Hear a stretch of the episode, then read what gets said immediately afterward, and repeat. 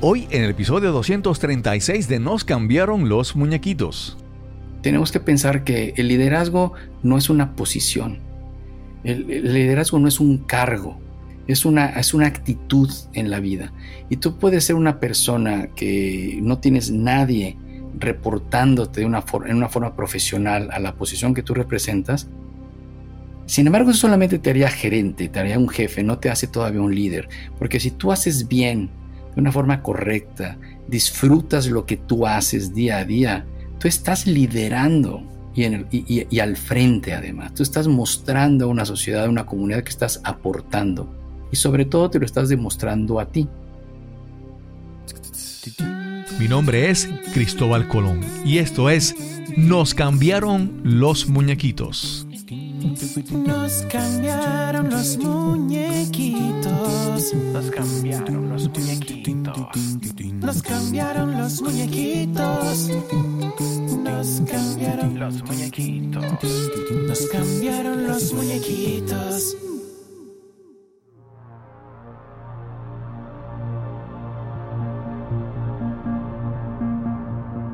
Gracias por acompañarme en este nuevo episodio de Nos cambiaron los muñequitos. Aquí te hablamos sobre cómo superar la adversidad, cómo reinventarnos y darle la bienvenida al cambio en nuestras vidas. Cada semana te traigo una conversación inspiradora y relajada, descubriendo los cambios que ha enfrentado cada invitado para llegar a formar su vida presente. El general Douglas MacArthur dijo, un verdadero líder tiene la confianza para estar solo, el coraje para tomar decisiones difíciles y la compasión para escuchar las necesidades de los demás. No se propone ser un líder, sino que se convierte en uno debido a sus acciones y la integridad de su intención. Y hoy hablaremos sobre liderazgo, pero a un nivel más profundo. Te presento a nuestro invitado de hoy. Me presento, soy Eduardo Magallanes, autor, conferencista, coach, buscador de talento y un activador prácticamente del factor humano. Y hoy en día me considero un divulgador en materia de, liderazgo, de gestión y de, pues, espiritualidad, por así decirlo. Eduardo ha tenido una carrera de cerca de 30 años en la industria farmacéutica, donde ha desempeñado muchos roles en muchos lugares. Y después de unas experiencias que transformaron su vida, Eduardo ha buscado un nuevo enfoque al concepto de liderazgo. Es el autor del libro Liderazgo al Cuadrado y creador del podcast con el mismo nombre. Este es el episodio número 236 y conversamos con Eduardo Magallanes. Saludos. Hoy tenemos una conversación nuevamente, como ya es, ya es costumbre, desde hace ya de la pandemia, casi todas las entrevistas son remoto, a distancia, pero hoy tenemos una conversación así y y lo peculiar de esta, bueno, una de las cosas peculiares de esta, esta conversación es que desde el momento en que se empezó a coordinar, yo me he estado riendo un montón. Porque, como ustedes saben, si ustedes ya está aquí en mi podcast y escucha, sabe mi nombre, Cristóbal Colón, y hoy me toca conversar con Magallanes. otro, otro navegante, pero hoy conversamos con Eduardo Magallanes. ¿Cómo estás, Eduardo? Muy bien, Cristóbal, muy bien. Y pues también riendo sobre, sobre esta introducción, porque parece que vamos a navegar el punto, ¿no? Pues sí, una, de las bendiciones del, del, podcasting para mí, primero, aparte de yo crecer, ¿verdad? Eh, ir conociendo personas, desarrollando mis destrezas de comunicación, de conversar, de tener entrevistas, también he conocido una gente extraordinaria y, esa, y eso como que se desemboca en que uno siga conociendo más personas. En, nuestro caso, pues yo ya he entrevistado en más de una ocasión a, Paula Morelos Zaragoza en este podcast. Y resulta que es una, una amistad en común que tenemos Eduardo y yo, y de, esa, de ese punto de, de intersección, pues surge entonces esta, esta conversación. Eduardo, háblanos un poco dónde naciste, dónde te criaste, porque dónde estás ahora y dónde naciste y es, una, es una trayectoria muy larga. Sí, mira, pues soy modelo 67, soy generación X. Nací, me desarrollé en la Ciudad de México, en lo que era el Distrito Federal, pero pues decidieron de cambiar el nombre, ahora es CDMX, Ciudad de México. Ahí crucé pues prácticamente mis estudios hasta mi carrera profesional en administración de empresas.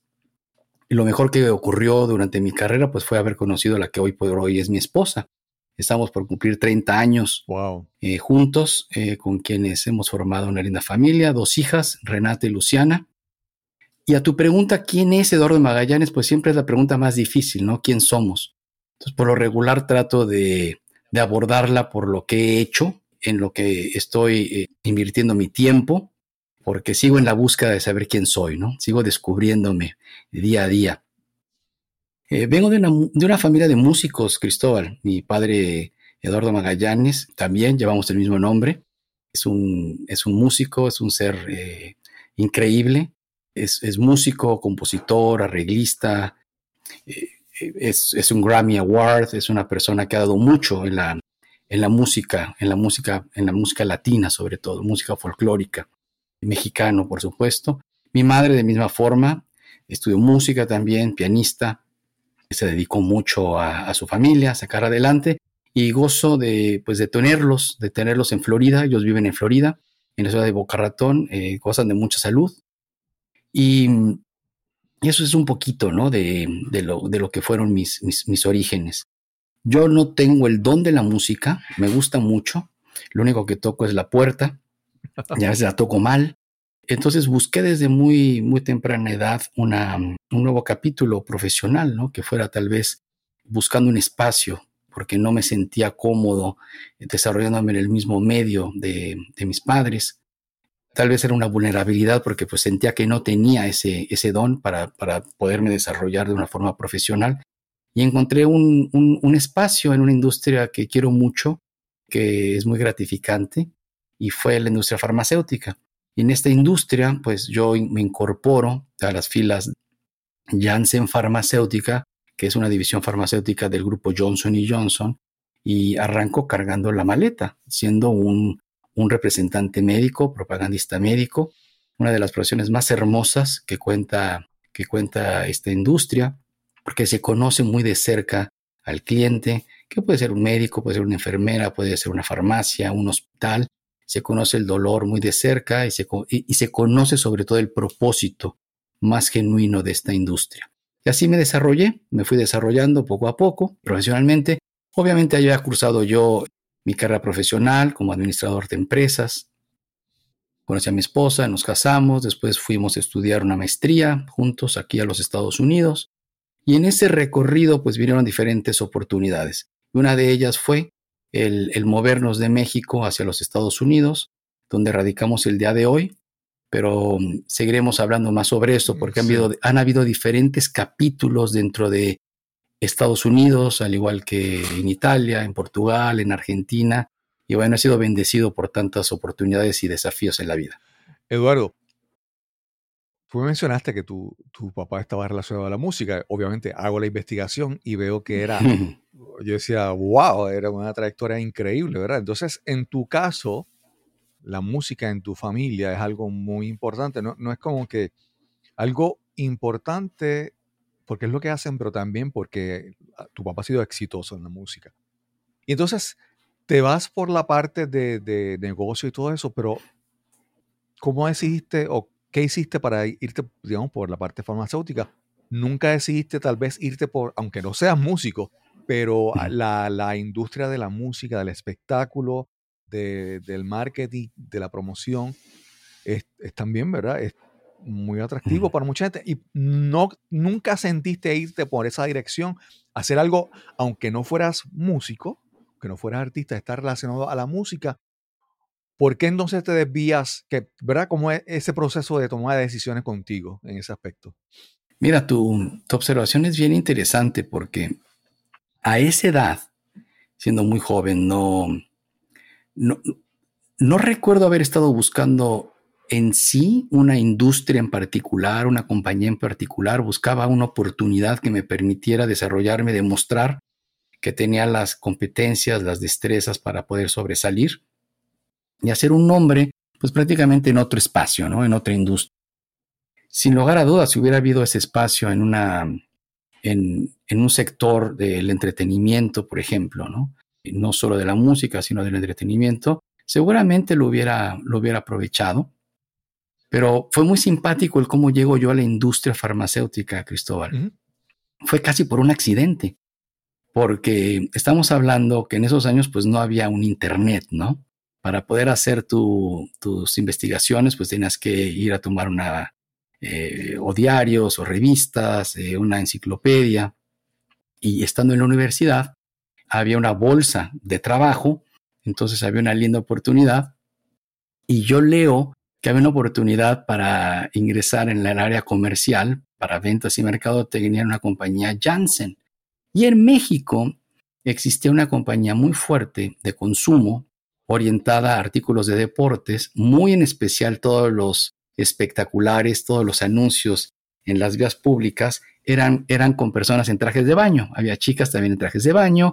Entonces, de alguna forma resonaba conmigo a esa edad, pues una industria, ¿no? Que, que te vendía una magia, ¿no? De, de productos de consumo, sobre todo de ropa deportiva.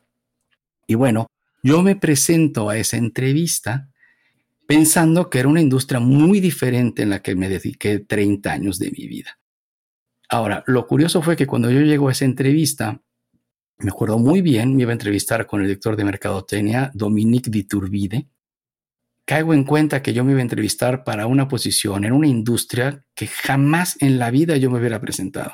Porque me parecía una industria que pues no resonaba conmigo, lo sentía que era para profesionales de la salud, gente que estaba totalmente preparada en otro sector. Y se lo confieso como tal. Y él, yo mm, con mucha vergüenza, pero lo veo reír, Cristóbal, lo, lo veo, pero verdaderamente cayéndose de la silla con esa risa. Y no lo entendía. Y es que en su recorrido llevaba 10 años y nunca había escuchado esa historia porque a él le pasó lo mismo cuando llegó a esa oficina. pero no con esta compañía de trajes de baño, sino porque él es un fanático de los eh, equipos de sonido. Y hay una compañía, no sé si existe todavía, que se llama Jensen, japonesa, que bueno, hace los auriculares, sobre todo los equipos de sonido de los autos, que en esa época pues todos transformábamos los autos, los tratábamos de personalizar, ¿no? Le cambiábamos el estéreo, le ponemos speakers más grandes, y una de las marcas muy reconocida era Jensen. Y él llegó a Janssen Farmacéutica pensando que era la, compañía Jensen. Entonces, pues por lo menos eh, reímos mucho y me dijo, mira, hagamos lo siguiente, ¿no? Te voy a dar la misma oportunidad que a mí me dieron. Sal a la calle, sal con uno de nuestros representantes médicos, conoce lo que se hace en esta industria y si eso resuena contigo, regresas, hablamos y vemos si hay un plan de acción y algún espacio donde tú puedas agregar valor y te puedas desarrollar aquí. Y bueno, ese fue después el desenlace, ¿no? Que nos llevó a 30 años de una vida, pues muy linda profesional. Y hubo realmente esa conexión, te, identificabas con la industria, con, con la farmacéutica, te, te sentías que estabas haciendo, vamos a decir, tu misión, tu propósito, te veías que estabas, te veías bien encaminado en eso, encontraste, te enamoraste de esa industria. Sí, mira, es una pregunta bien provocativa. de, y, veo que debe de ser así para confrontarlo. Uno, se puede desarrollar en diferentes industrias, diferentes espacios. Y, el propósito genuino de una industria donde agrega valor en la salud es muy loable sobre todo cuando uno ve muy de cerca el dolor humano, cuando uno ve muy de cerca los desarrollos terapéuticos, toda la, cómo la tecnología avanza y cómo la longevidad en, la especie humana pues se ha estirado, se ha estirado gracias a la tecnología. Entonces, sí es una industria que debo de reconocer que tiene el propósito de mejorar y extender la vida humana. Y eso resuena de alguna forma conmigo, mucho. Ahora, yo me desarrollo en el área comercial, primero como dentro de las fuerzas de ventas, lo cual fue una de las mejores experiencias que he tenido en mi vida. Creo que todos somos vendedores, todos vendemos de alguna forma algo día con día. Y, después fue mercadotecnia, después fue juntas, eh, manejando áreas de, comerciales y después de gerencia general y así me fui formando. Entonces, si a tu pregunta, ¿resuena conmigo esa industria? Resonó por 30 años.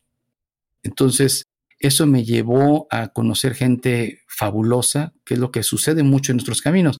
Lo mejor que me sucedió en ese trayecto fue que pues construí un network de gente muy hermoso, con muchos eh, sigo en contacto, con la gran mayoría en diferentes partes del mundo, con diferentes niveles de personas, en diferentes sectores. Entonces no, no cambiaré realmente nada de esa experiencia, Cristóbal, porque gracias a eso pues estoy ahora aquí, en este nuevo foro, ¿no? Sí. Yo sé, por lo que he visto de ti, tienes, tienes tu podcast, que es El Cuadrado, he visto tu libro, comencé, comencé a leerlo. Y yo sé que en algún momento algo ocurrió en tu camino que tú decides hacer otras cosas, ¿verdad? Y me gustaría que, ¿verdad? Que no, no, no es, no quiero pasar por encima todo, todo lo que hay entre en, el camino, porque hay muchas cosas que han ocurrido. Me gustaría que me, hicieras un, un resumen cronológico de tu trayectoria, ¿verdad? Los diferentes sitios que trabajaste, las diferentes cosas que hiciste, porque quiero llegar al punto ese donde ocurre en ti, aparentemente, desde mi punto de vista, el deseo de hacer algo diferente en tu vida. Wow, pues sí. Eh, no sé cuánto tiempo dura el podcast, ¿verdad? Este episodio, pero creo que puede ser, el compartir todo este viaje, este recorrido mío, pues puede ser la parte más gratificante y más, más, más agradable, ¿no? Donde puedo, puedo, puedo tocar algunas, algunas, algunas carreras, algunas, algunas vidas, sobre todo de la gente que nos escucha. Mira, por muchos años yo me fui, me, desarrollé no solo en esa industria, sino en diferentes posiciones que me, que me retaban, me retaban mucho para entregar resultados. Y como mucha gente, pues tenía mis prioridades un poco equivocadas. ¿Por qué? Porque mi definición de éxito era más en el hacer, eh, menos en el ser, era más en el obtener, en el reconocimiento. Y, ya mm, entrado prácticamente eh, en los 40 altos, fue cuando yo fui encontrando pues ciertas heridas que yo traía desde la infancia, heridas que todos tenemos, todos desarrollamos, pero cada uno tiene sus propios, sus, sus, propios laberintos. Y, en mi caso muy particular, yo fui un niño que se le dio todo, pero yo, yo viví mucho cerca de una persona con el mismo nombre, muy reconocido, un nombre muy fuerte, a un padre que amo, pero eso me formó de una forma de, la búsqueda de reconocimiento. Entonces yo fui un niño, un joven, un adulto que se forma buscando ese reconocimiento. Y como tal me fui formando una definición de éxito, de, de lograr, de alcanzar, de ser reconocido. Y entonces un reto me llevaba a otro reto más grande y ese reto más grande me llevaba a uno más, más grande y conforme iba entregando resultados, pues iba siendo reconocido. Y entonces se volvió una espiral. Como tal, pues empecé a ver la tarea y el objetivo como un fin y las personas que me acompañaban en el recorrido como equipo, bueno, de alguna forma hay que aceptarlo. En un inicio cuando eres líder lo empecé a ver más como un medio, como ese vehículo, ¿no? Eh, un equipo, después una compañía, después una organización más grande. Y poco a poco te vas dando cuenta, pues, de que las prioridades están un poquito tergiversadas. Eh, también me fui, dando me, fui, me fui dando cuenta que, pues, lo importante siempre está ahí, que es tu gente, son tus amigos, son tus compañeros de trabajo. También te vas dando cuenta que, pues, no todos tienen tu propia definición de éxito. O sea, la gente vibra diferente. Y, la gente puede ser feliz no necesariamente con tu propia definición para alcanzar las cosas. Y, agregaría que la gerencia media, hoy por hoy, esos, esos mandos medios en las organizaciones son los más complicados.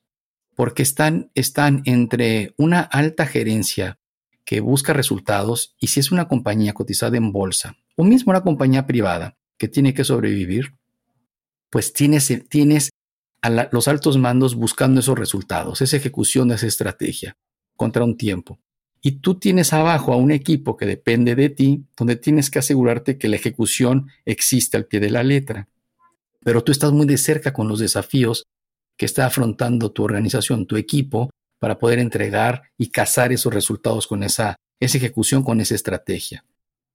Y te hace prácticamente eso sándwich, porque tú puedes pasar muy fácil como una locomotora sobre tu equipo en la búsqueda de los resultados, o te puedes quedar corto y no entregando los resultados, entonces también pues acabas viviendo en una frustración y en un, en un fracaso, si tú quieres verlo así, como, como un líder que no avance en su carrera.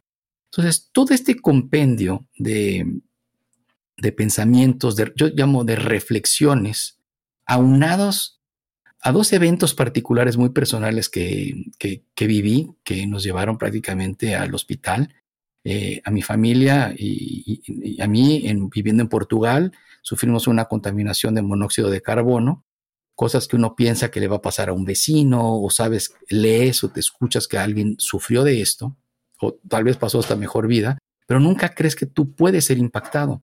Bueno, en nuestro caso, así fue. Y acabamos toda mi familia en diferentes hospitales, mi esposa y yo en un hospital eh, de la Naval en, Lisboa y mi, eh, Portugal y mis dos hijas acabaron en un hospital infantil con una contaminación muy alta de monóxido de carbono y las, las moléculas del monóxido se, se, se, se pegan al eritrocito, al glóbulo rojo, y entonces absorbe el oxígeno, entonces empiezas a tener menos oxígeno que va a tu cuerpo, que va a órganos, órganos vitales.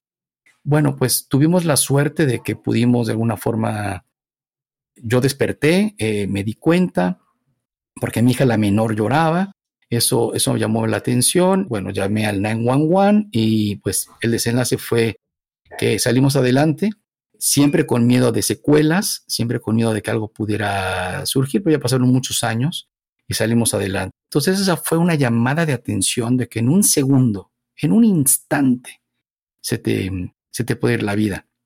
Y recuerdo algo simpático de esa noche, si se puede recordar algo.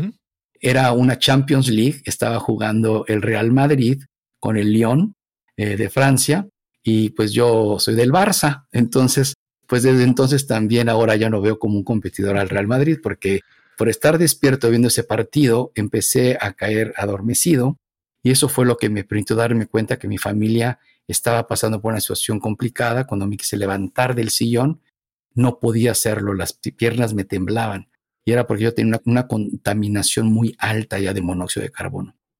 Entonces, esa fue una primera llamada de atención. Sí. Ahí empecé a conectar más con mi ser interior y más con, con estas cuestiones humanas. Y hubo una segunda, una segunda más, más, más tarde, fue en el 2019, eh, entrenando para una, una carrera. Yo practico mucho carreras, ejercicio para presentarme en carreras de alto rendimiento, nado, corro, eh, ando en bicicleta y hago estas, estas distancias de triatlón que son muy largas. Eh, se les llama Ironman. Y entrenando para una de ellas, tuve un accidente en la bicicleta muy fuerte. Caí de la bicicleta y quedé inconsciente y me transportaron en helicóptero a un, a un centro de traumatología. Yo estaba muy, muy golpeado, estaba muy, muy mal. La, mitad de mi cara estaba destrozada, eh, prácticamente con muchas fracturas, múltiples fracturas.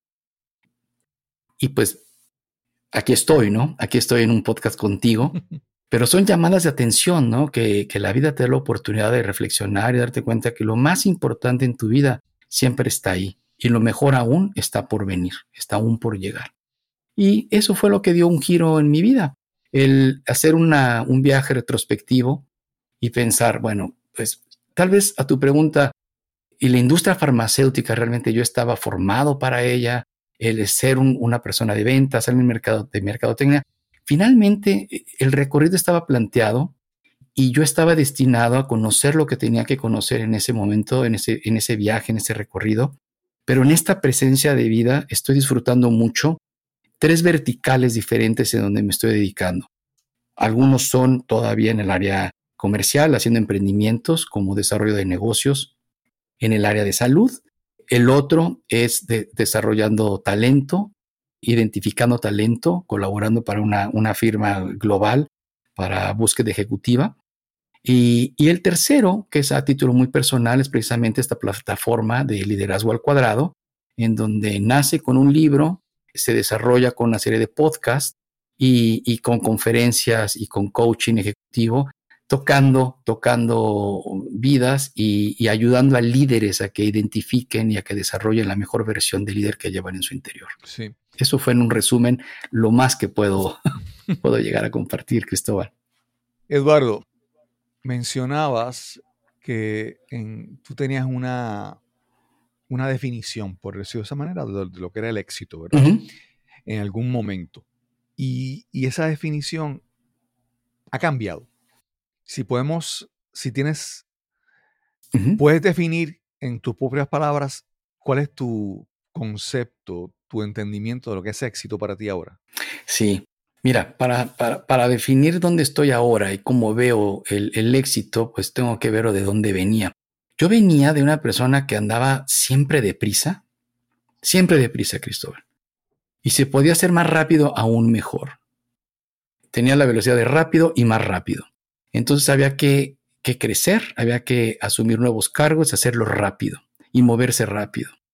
Y andaba como un pollo sin cabeza. Yo prácticamente no disfrutaba el momento, no disfrutaba las situaciones, no le sacaba el jugo a disfrutar la experiencia.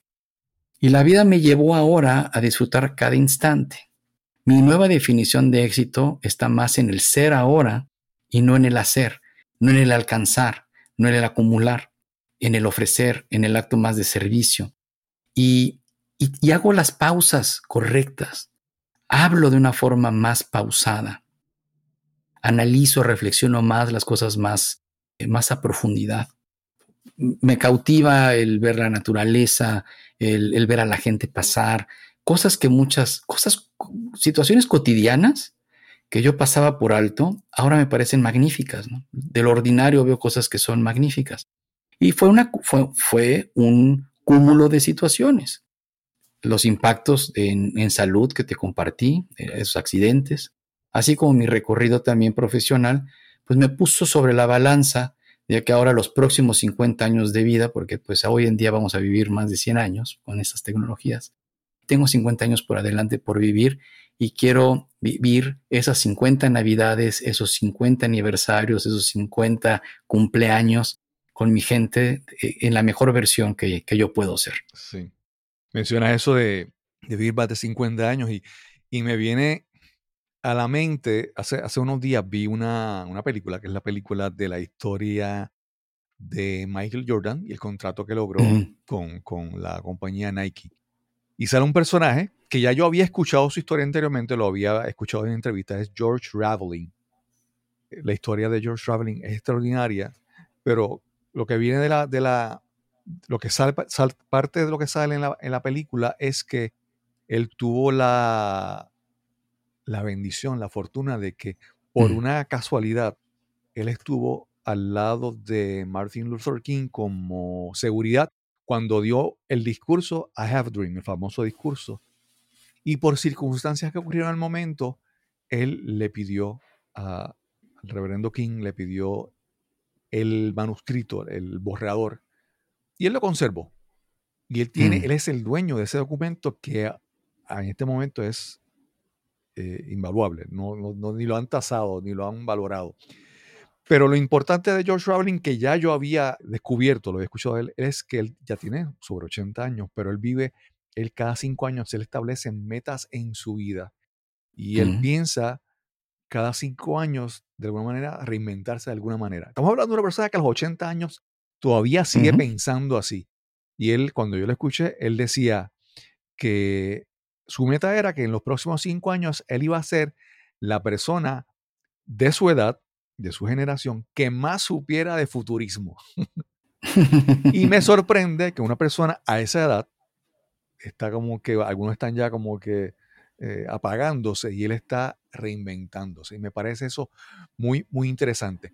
Y quiero compartirte algo, ya que estamos hablando de éxito, y, hay, una, hay una definición de éxito que a mí me encanta y te la quiero compartir, porque me parece que hay unas cosas en común, ¿verdad? Que quiero, Mm. y esta es una definición de éxito de John Wooden. John Wooden es un eh, coach de baloncesto de Estados Unidos muy reconocido, muy famoso. Y la definición de éxito de él, la voy a leer primero en inglés y después la voy a traducir. Él dice, Success is peace of mind, which is a direct result of self-satisfaction in knowing you did your best to become the best that you're capable of becoming. Traducido, Mm. él dice, el éxito es la paz mental, que es el resultado directo de la autosatisfacción en saber que hiciste lo mejor posible para convertirte en lo mejor que tú eres capaz de ser. Eso me parece Mm. bien interesante porque él asocia el, el éxito a la paz mental, a la Mm. autosatisfacción, no a los resultados, sino a que tú intentaste ser lo mejor posible con lo que tienes y alcanzar los mejores resultados. Entonces me parece que hay una, hay como mencionamos la paz mental, la, la satisfacción, pero también la, la, como que saber las expectativas, ¿verdad? ¿Qué resultados son los que yo espero de la vida? Y entonces me parece que esa definición, como tú, lo que tú estabas hablando, pues requiere una, una, una gran sabiduría, que el éxito no depende de los resultados, es de lo que yo alcance y cómo, quién me convierto en el proceso y cómo me siento al alcanzar esa- esas metas, esos resultados. Sí, eh, y lo comparto totalmente, porque creo que si haces tu mejor esfuerzo, no tienes que demostrarle a nadie, tú te das cuenta y debes estar satisfecho que diste lo mejor de ti. Si no alcanzaste, pues, el objetivo eh, numérico, eh, el objetivo de alguna forma que esperaban otros, no es problema tuyo. Tú estás ahí para dar lo mejor que está en ti y aprovecharlo como una experiencia para que puedas aprender también sobre ese proceso y de esa forma conozcas más de ti. Y eso se requiere mucha madurez, Cristóbal, mucha madurez. Ahora, hay gente que cronológicamente llega más rápido a ese punto de- en su vida. Claro. Hay gente que no tiene que tener 80 años para llegar ahí. Y precisamente los grandes líderes logran esa madurez espiritual, mental, en cuerpo y alma, para poder gozar de más años en ese estado, en ese estado exitoso, ¿no? de disfrutar su presencia, sus esfuerzos y el, y el compartir. Eduardo, mencionaste hace un momento algunos conceptos que quiero llegar ahí a eso, y es, has mencionado, hemos hablado de principio de liderazgo, pero después mencionaste gerencia media, no sé si fue exactamente el, el Ujú. concepto Sí, que mencionaste. Y quiero que comencemos a hablar sobre eso por, por, por dos cosas, ¿verdad? Primero, quiero que me contestes, ¿todos, que, ¿todos debemos aspirar a ser líderes o está bien que algunas personas digan, no, yo no quiero ser líder? ¿verdad? Esa es la, esa, esa es la primera, ¿verdad? Quiero que me contestes esa, porque yo, eh, cuando en, en- en entornos corporativos, en compañías, en, en lugares, siempre vemos que mucha gente va subiendo en posiciones y van de empleado, terminan siendo supervisores y gerentes, siguen subiendo, pero a veces lo ven porque es la única alternativa para tal vez ganar más dinero o para Mm. crecer, ¿verdad? Y entonces, nuevamente, tenemos, sea, podemos ser líderes o podemos no querer ser líderes, ¿verdad? Ha- Hablan un poco sobre eso porque hay, hay personas que Claro. dicen, yo estoy como que empujado aquí porque yo quiero crecer, quiero ganar más dinero, ¿verdad? ¿Y cómo, qué opinas sobre eso? Sí, mira, es fascinante la pregunta porque abre pues prácticamente todo el compendio, ¿no? De, de, de lo que promuevo con este movimiento. Y digo movimiento porque sí nace con un manuscrito, se vuelve un libro, después me lleva a hacer un podcast todos los viernes, pero vamos a iniciar por, como decía un jefe, hay que iniciar por el principio, ¿no? Todos somos líderes. Tenemos que pensar que el liderazgo no es una posición. El, liderazgo no es un cargo, es una, es una actitud en la vida. Y tú puedes ser una persona que no tienes nadie reportándote en una forma profesional a la posición que tú representas. Sin embargo, eso solamente te haría gerente, te haría un jefe, no te hace todavía un líder. Porque si tú haces bien de una forma correcta, disfrutas lo que tú haces día a día, tú estás liderando y al frente además. Tú estás mostrando a una sociedad, a una comunidad que estás aportando y sobre todo te lo estás demostrando a ti. De hecho, hay un libro muy reconocido, muy vendido, muy leído de Sharma, que pues el, que escribió el, monje que vendió su Ferrari, me parece que es el del el, club de las 5 de la mañana. Bueno, tiene uno que es un líder sin cargo, se llama así, un líder o el líder sin cargo. Sí. Es un libro fascinante porque te habla precisamente de la confusión que existe cuando hablamos sobre liderazgo. No, yo no quiero ser un líder, porque la gente piensa, yo no quiero ser un jefe a cargo de responsabilidades que me van a estresar y que tal vez no voy a dar el resultado y eso me va a llevar a una debacle, me va a llevar a un, eh, a un fracaso.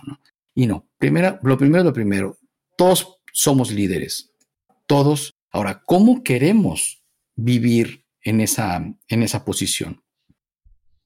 Cuando ya estamos hablando de organizaciones, sea una empresa pequeña, sea una gran organización privada, pública, gubernamental, ahí tenemos el concepto del liderazgo como una entidad, como un eje, como un grupo. Ya no es tanto como una actitud. Y todos, todos podemos representar posiciones de mayor jerarquía a cargo de aquellos que están a cargo de tareas, donde podemos ser o no queremos ser líderes. Y es como, lo, como lo, describo de alguna forma, es como ser papá, o sea, todos o mamá, todos, si estamos biológicamente bien, ¿no? en, línea con, con la naturaleza, pues puede ser padre, puede ser madre. Ahora, eso no quiere decir que tú quieras serlo y que estés comprometido con serlo, ¿no? Entonces, lo mismo cuando, cuando tienes la oportunidad por, por tu desempeño en una organización, el ser nominado como como un líder a cargo de otros, de, otros, de, otros colaboradores, la primera pregunta que te tienes que hacer es si verdaderamente estás comprometido y si es lo que tú quieres. Porque es un gran compromiso, es un gran reto que involucra muchos sacrificios, que involucra más allá de lo que uno, uno puede ver. Y lo que tú, es, tú dices es muy cierto. Cuando eso, esto por lo regular sucede, si vemos cronológicamente, pues un joven, una joven sale de su carrera profesional, más o menos a los, los, en los 20 años, 22 años, 23, o sea, de los 19 a los 23 años tal vez están cursando su carrera de cuatro años profesional, salen al mercado de trabajo y pon tú que les llevara cuatro o cinco años llegar a, ser, a, impactar en lo que son los resultados de una organización, empiezan a, ser vistos por sus comportamientos como, como, como aquellos que pueden ser parte del, equipo de, esa gerencia, de ese, liderazgo, y son nominados. Entonces los, siguen siendo muy jóvenes, porque estamos hablando todavía de gente que está en sus 26 años, de 25, 27 años, son muy jóvenes. Eh, a muchos apenas la corteza frontal se está cerrando, entonces realmente vive uno muy confundido con, el, con, una definición de éxito, pues que está en las televisiones, está en las revistas, está más en el hacer, en el tener y menos en el ser, que es perfectamente entendible, ¿no? Es un viaje, es un recorrido. Pero en ese recorrido, la gerencia media queda atrapada en ese concepto de liderazgo. Entonces, como líder, uno tiene que entender que hay un fuerte compromiso porque tú inicias a ser en ese momento una persona que no está a cargo de ninguna tarea. Dejas de ser una persona que fue promovida porque hiciste muy bien tu trabajo, hiciste muy bien tus tareas, ahora ser la persona responsable y estar a cargo de aquellos que son los que están a cargo de las tareas y a cargo de un cliente y a cargo del negocio. Y entonces no se hace esa, esa transición, no se hace fácil, porque te quedas atrapado en el querer hacer. Entonces tú quieres mostrarle a tu equipo, a tu gente, el cómo se deben de hacer las cosas. ¿Y por qué crees que tienes todas las, las herramientas para hacerlo? Porque tú fuiste promovido, porque hiciste lo que ellos están haciendo ahora, lo hiciste bien. Y fue una fórmula de éxito, porque tal lo hiciste bien que ahora tú eres el jefe. Y ese es un grave error, porque tú simplemente fuiste observado para poder haber entregado resultados de una forma que para ti fue exitosa en un, en un momento dado de la organización, pero ahora tu trabajo es el de crear el mejor ambiente de trabajo para tu gente, el poder tomar las espaldas de cada uno cuando tienen dificultades, el darles una segunda oportunidad, el poder desafiar también a la alta gerencia sobre si son o no realistas los objetivos que se están buscando, el poder eh, cuando digo sacrificio, viene más por la parte del tiempo, ¿no? De la, de la agenda que tú tienes, porque tal vez te tienes que quedar un viernes por la tarde, por la noche, tal vez un fin de semana, ayudando y, acompañando a gente de tu equipo a que mejore en algunas destrezas, en desarrollar nuevas habilidades, el, el aprender alguna nueva técnica y para que puedan pues sobresalir. Y ese es el trabajo de un líder. Pero para llegar a identificarlo y a vivirlo, es un recorrido. Y por desfortuna, las organizaciones no hacen hoy por hoy un buen trabajo, Cristóbal. Sí. Porque tienen, un buena, tienen una muy buena intención y hay compañías que tienen excelentes programas. Pero hoy por hoy yo no conozco, por en 30 años corporativos, en diferentes geografías, con diferentes multinacionales, el entrenamiento que en una semana te manden a una universidad que sea súper renombrada y tú regreses con un título que diga eres un líder. No existe. No es de intensidad. No es de poner a prueba en un momento, en un seminario a la gente. Son las experiencias paulatinas a través del tiempo que te, vas, te, van preparando para ese momento. Sí. Mira, Eduardo, te voy a contar una historia para utilizarla como ejemplo para el próximo punto que quiero presentarte. Mi esposa es programadora de computadoras. Y un programador de computadoras está frente a una computadora y lo importante es que el algoritmo salga, que el, informe, los datos que se salquen de esa programación sean los correctos, ¿verdad? Y, ella siempre ha sido bien vocal de que ella no quiere ser, no quiere ser líder, no quiere ser jefa, vamos a decir así. Eh, a, mí no me interesa, pero hace, hace ya dos años hubo un cambio en la compañía y una serie de cambios que la llevaron, ¿verdad? y, estos nuevos cambios la llevaron a que, por ejemplo, tuvo que empezar a, interactuar con personas nuevas, nuevas en el empleo, y empezar a ayudarles, a adiestrarles de manera informal, ¿verdad? Hacer, vamos a decir, yo diría que más que ayudarle o enseñarles, como hacer mentora, ¿verdad? Al punto que ese, ese rol, ella lo ha hecho muy bien al punto de que algunos compañeros le dicen su mentora, le dicen ella es mi mamá, ¿verdad? Eh, ha habido esa, esa dinámica. Y, y todo eso de repente surge entonces la oportunidad de que haya una otra posición. Y ahora de repente lo está, lo está considerando.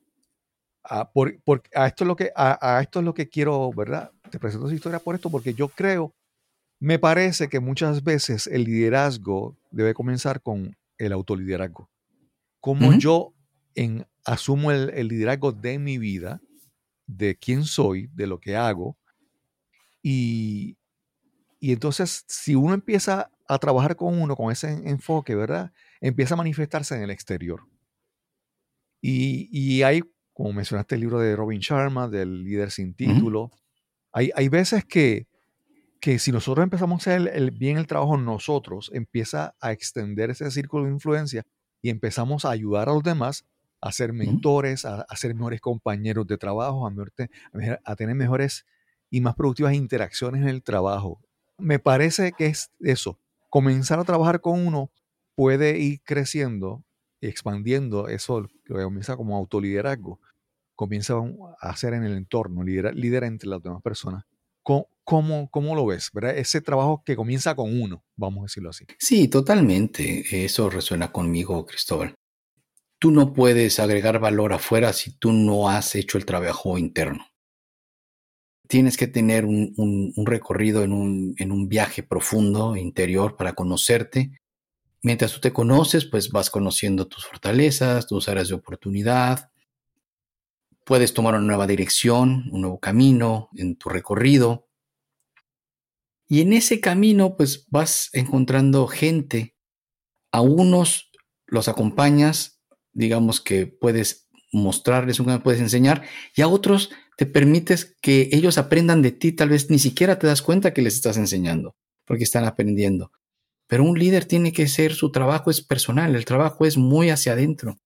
Aquí venimos a salvarnos cada uno en este viaje, en este recorrido. No venimos a salvar a los demás.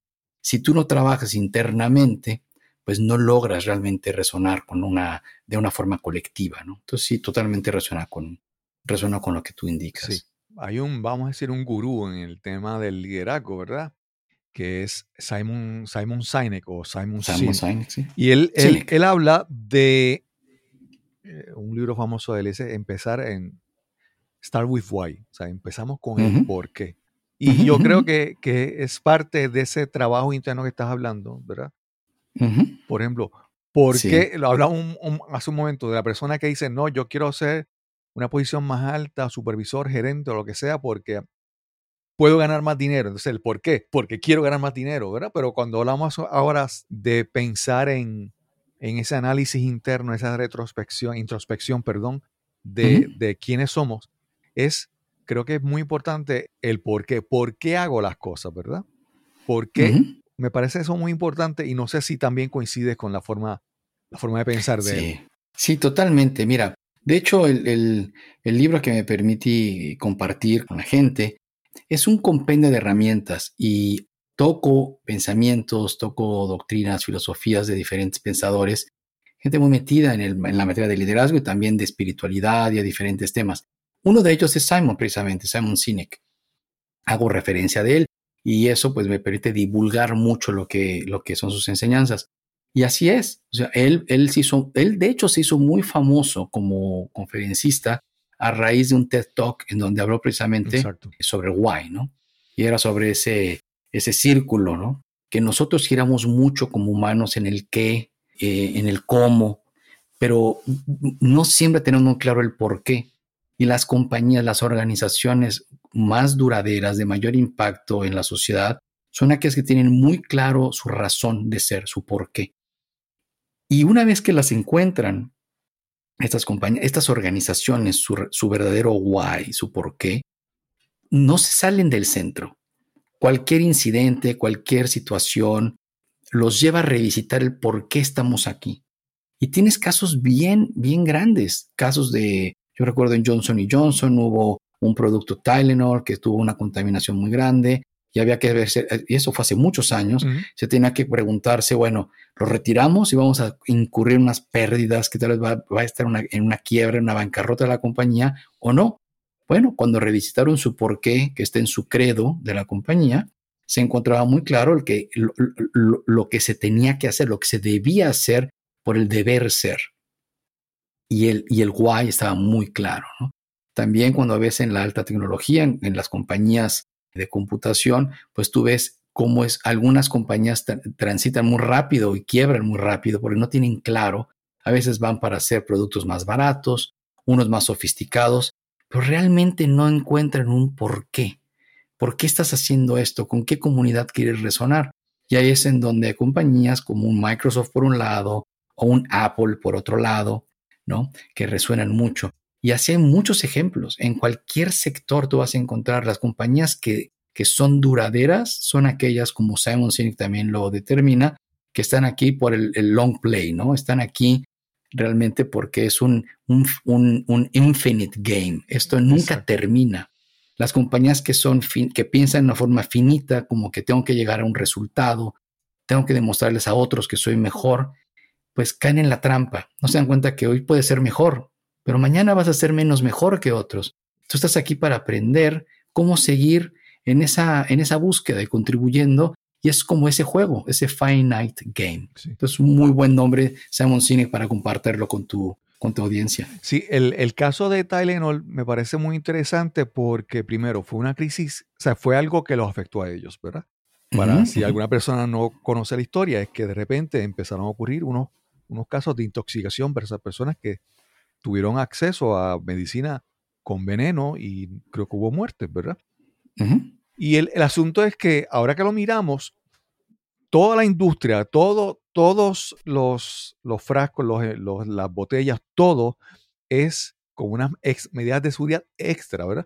Y me parece que entonces Tylenol en ese momento, la, la respuesta a una crisis que lo afectaba a ellos, para mí, a mi entender, y eso tú debes conocer más porque el mundo de la, en la industria farmacéutica cambió la industria. De repente todo lo se volvió estándar para todas las demás compañías, para todos los demás productos.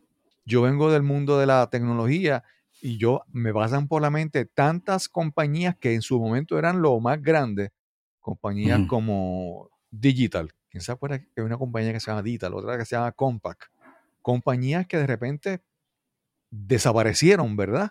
Pero en el caso de de esta de Tylenol, como te dije, ellos con su respuesta, yo creo que cambiaron la farmacia, la industria en general, ¿verdad? Su respuesta tiene un, un resultado más allá de su, de su corporación, de su compañía. Sí, sí, tienen valores y estándares muy altos. Hay compañías que son, tienen estándares muy altos y otras que los tienen menos altos. Pero en la industria de la salud no te puedes permitir no tener estándares altos. ¿No? Hablamos también de, de una cultura muy fuerte. Precisamente tanto en el libro como en, la, como en los podcasts hay, eh, tomo el tema de, de cultura corporativa y cómo la cultura pues se desayuna a cualquier estrategia. Una, una muy buena estrategia con una pésima cultura eh, organizacional, pues no te lleva a ningún lado. Bueno, te lleva a muy malos resultados. ¿no? Sí. Y tenemos ejemplos también de otras industrias muy serias como la de la aviación, en donde un caso de Boeing. De hecho, está en Netflix también. Como tú hablabas del caso de, del básquetbol, es uno de los, de los documentales que está en Netflix. Y, es, y esta de Boeing habla, habla precisamente de una mala decisión que se toma cuando se identifica en uno de los aviones MAX de los últimos, de los últimos Boeing que, que iban a salir de la última generación, traía un defecto y ese defecto eh, no permitía que los flaps se, ajustaran en unas fracciones de segundo y se quedaban atorados. Entonces habría que, había, que, había que desconectar el automático y hacerlo de una forma manual, una cosa muy sencilla uh -huh. mientras desaparecía esa falla. Pero prefirieron no alarmar y el corporativo decidió no decírselo a los pilotos. Y cayeron dos aviones. Wow. Y murió mucha gente. Y, y, se hizo toda esta averiguación, hubieron muchas muertes y, y, bueno, pues hubo una quiebra muy grande financiera de la compañía que después se recuperó. Pero esto quiere decir que esos estándares tienen que estar muy altos, esa, ética, esa moral. Y aun cuando no hagas algo ilegal, pues a lo mejor estás infringiendo alguna situación moral y ética y te puede llevar a una situación desastrosa, como el caso precisamente de, de, Boeing. Sí, sí, sí. Eduardo, tienes un libro, tienes un podcast. Esto me... Ambas cosas son bastante recientes, ¿verdad? Uh -huh. eh, me parece que de repente sientes una... Más que trabajar con el... O sea, más que, más que ser un líder, ahora quieres divulgar, llevar el mensaje, como diría, uh -huh. eh, evangelizar, vamos a decir, a otras, a otras áreas con tu mensaje de liderazgo, ¿verdad? Háblanos entonces ahora cómo es esta nueva etapa de, de, ti, ¿verdad? De ser más vocal, público, visual en llevar tu mensaje sobre el liderazgo. Pues mira, te confieso, no tengo muy claro ahora y lo estoy disfrutando como tal porque yo vengo de, yo vengo de 30 años corporativos, de tener clarísimo así de manifestar exactamente la posición que quería en 24 meses y lo que tenía que hacer para alcanzarla. Y lo que, a lo que me llevó es alcanzar esas posiciones, esas promociones, pero no precisamente a disfrutar el recorrido. Ahora pienso menos a dónde voy a llegar, a dónde me va a llevar esto. Me estoy esforzando en disfrutar cada momento, en disfrutar esta conferencia contigo. El que venga después no lo sé, no, no, no, estoy pensando a dónde me va a llevar. Si este libro, este primer libro me va a llevar a otros dos, otros diez, no lo sé. Solo sé que estoy disfrutando mucho este, este viaje, divulgando, porque pues prácticamente todo existe, Cristóbal. Hoy en día lo que quieras tú crear, pues verdaderamente tienes que ser un Elon Musk para poder traer una, una innovación, una, un, una, invención ¿no? muy grande. Creo que las la gran innovación viene en cada uno de nosotros en hacer pequeñas cosas diferentes que suman y que te hacen ser más eficiente, más pleno en tu vida. Y me encuentro en ese momento, me encuentro en, este, en ese viaje, en donde una conferencia, un otro artículo, un otro episodio de un podcast, disfruto mucho el día a día con las búsquedas ejecutivas todo el día estoy hablando con gente, estoy hablando con clientes, estoy hablando con candidatos. Y, me, evoco mucho a, a identificar, a poner gente con gente, gente que pueda multiplicar en esfuerzos, porque en otra vida hubiera buscado a alguien que tuviera las credenciales técnicas para cubrir un perfil, un job description. Y, hoy en día lo abordo muy diferente. lo tomo cada búsqueda como si fuera para mi organización, para mi equipo, para ver su, su fit cultural, no solo la cuestión técnica. Y cuando hablo y preparo a los clientes para esas búsquedas, a veces eh, no pueden creer que invirtamos tanto tiempo para que yo conozca cuál es la misión, la visión, la cultura, los objetivos de la compañía. A veces acaban siendo seminarios que nos acaban contratando porque se dan cuenta que no tienen claro su why por ejemplo. Tú hablabas del why. Ellos en esos procesos se van dando cuenta que están buscando tal vez a un, a un CFO o están buscando a alguien muy técnico. Y cuando empiezo a indagar con ellos, cuál es su cultura, cuáles son los, los valores que promueven, eh, qué se necesita para ser exitoso en esa compañía, por qué, un, un empleado no se iría de la compañía, cuando ellos tienen que estar pensando en las respuestas, es un indicador muy grande de que hay mucho trabajo por hacer internamente. Porque si estás buscando tú a un analista financiero, están muy claras las competencias que tiene que tener técnicas, pero la pregunta es más hacia por qué va a dejar de hacer su trabajo en donde está la persona si tiene que buscar un ambiente de trabajo que sea más fértil para que él se pueda o ella se pueda desarrollar. Entonces, esas conversaciones me apasionan mucho porque pongo en práctica muchos años de experiencia aunados a un marco teórico que también resuena con mi propósito, que es más el, activar el, factor humano, ¿no? el potencial humano. Eso, eso es donde me encuentro ahora, como, como acompaño todo, todo este transitar día a día no sé si responde a tu pregunta, Cristóbal, pero prácticamente eso es, eso es hoy por hoy como, como estoy dedicando mi día a día. Sí. A mí eso, cuando hablábamos hace un momento de, Simon Sinek y del el why, ¿verdad? El por qué. Como todo, me parece todo, ¿verdad? En, la moda, en, el arte, en la música, hay, hay tendencias y hay cosas que van y vienen, hay cosas que son permanentes, hay cosas que son pasajeras, ¿verdad? Y, también en el mundo corporativo hay, hay cosas así, modas, y de repente vienen cosas y, hey, vamos a hacer esto en la compañía y vamos a hacer esto otro, vamos a trabajar con resiliencia, diversidad. Hay conceptos que se ponen de moda, que a veces las corporaciones los siguen porque, porque parece bien, pero no ni siquiera dicen, pero ¿por qué voy a hacerlo, verdad? ¿Por qué quiero hacer esto? Que eso requiere una mayor, no sé, profundidad, análisis, reflexión, ¿verdad? Que me parece muy interesante. Como tú dices que en tu caso, con el paso del tiempo, ¿verdad? La madurez, las cosas que has vivido, te, te permiten ver un poco, un poco más, más mm. allá de eso, de eso. Sí, pues sí, de alguna, de alguna forma, ¿no? Eh, lo que resuena mucho lo que tú indicas, porque sí, hoy en día se utilizan muchas palabras que yo creo que a veces no son congruentes pero son catchy, son de alguna forma suenan suenan como atractivas, ¿no? Lo que sí es perdurable a través del tiempo es el que todos tenemos miedos y todos tenemos vulnerabilidades que a veces no queremos mostrar. En la medida que cada ser humano somos conscientes de ellas, no hay awareness, conocemos cuáles son nuestras, nuestros miedos, dónde me siento vulnerable, es más fácil compartirlo y cuando lo compartes, te abres más a otras perspectivas de gente que te quiere ayudar, que te quiere apoyar. Y en el transitar de un líder es mucho de lo que se puede aprender de la vulnerabilidad, mucho, porque el primer foundation que puedes tener, ¿no? la primera piedra angular para crear una organización efectiva es el generar confianza, poder tener confianza para hablar sobre los temas difíciles, hablar sobre conflicto. ¿Y cómo logras esa confianza? Es abriéndote a tus miedos, abriéndote a esa vulnerabilidad. Y el primero que lo debe de hacer debe ser el líder.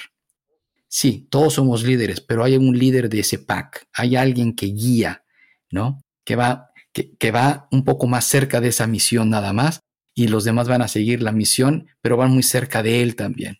Entonces, sí, yo diría que rescataría de todo, de todas esas palabras, Cachi, la de vulnerabilidad es tal vez la que más resuena hoy por hoy conmigo.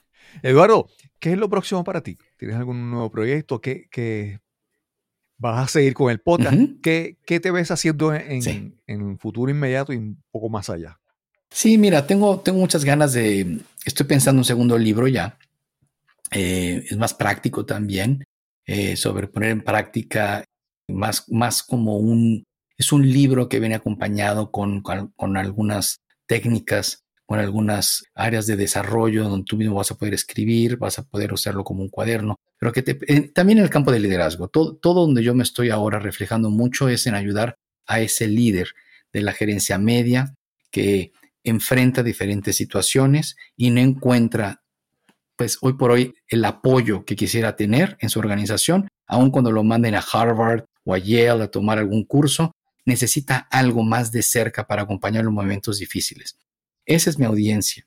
Entonces estoy pensando en otro libro. Ese otro libro pues irá alimentando también lo que es eh, el, recorrido de, líder y lo que es hacer más podcast, porque yo creo que la herramienta de, del podcast te permite agregar mucho valor en un poco tiempo y además la gente pues aceptémoslo, a mucha gente no le gusta leer encuentra dificultad en leer, pero no encuentra dificultad en ir escuchando mientras va guiando, mientras está, manejando, va o va en un tren o va o está esperando al hijo en una consulta del dentista, entonces pone el podcast y lo escucha, como un audiolibro, ¿no?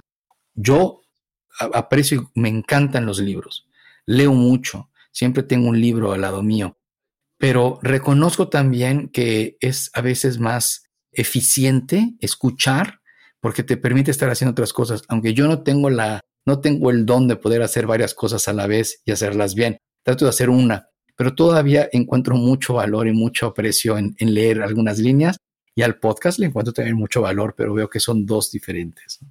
Entonces, a tu pregunta, hay podcast, hay libros, hay conferencias, hay consultorías, eh, es seguir agregando valor. Eso es donde yo me veo en los próximos, en los próximos años. No he determinado hoy por hoy un objetivo más tangible a largo plazo, más que el de ser feliz, el disfrutar a la familia, el seguir eh, conectando con la gente que aprecio. De verdad que vivo día a día presente y conectado con, con el hoy.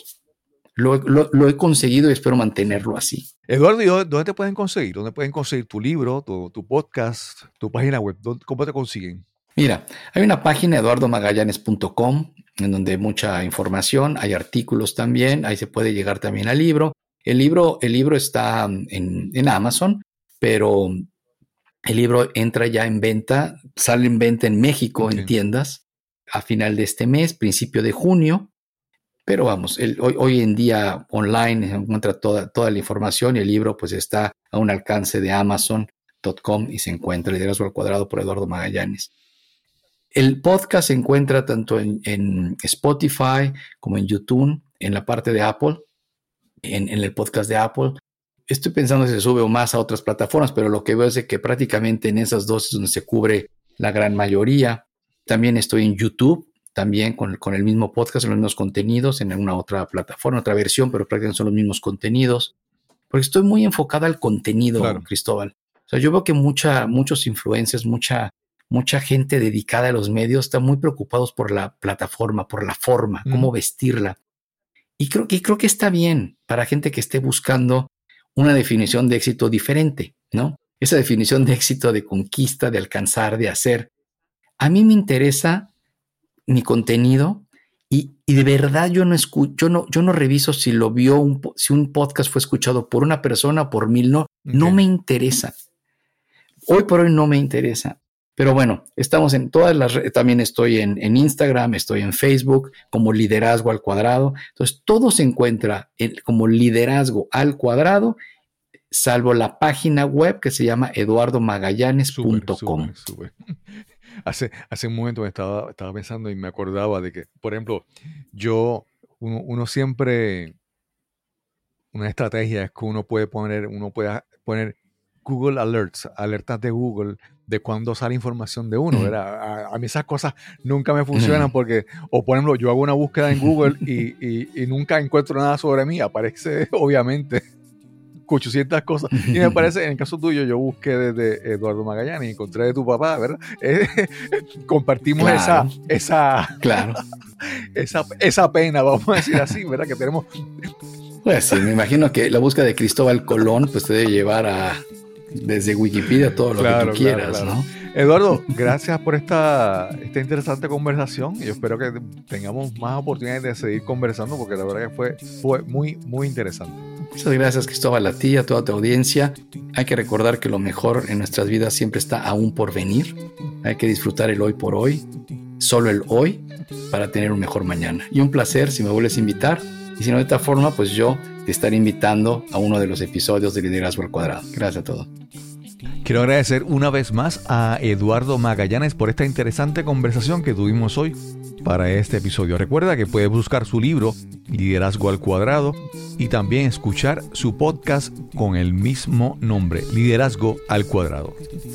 Y recuerda que si disfrutas de este episodio, compártelo con tus amigos, seres queridos o conocidos este podcast es completamente gratis, el precio es que lo compartas con las personas que pienses que lo puedan disfrutar también.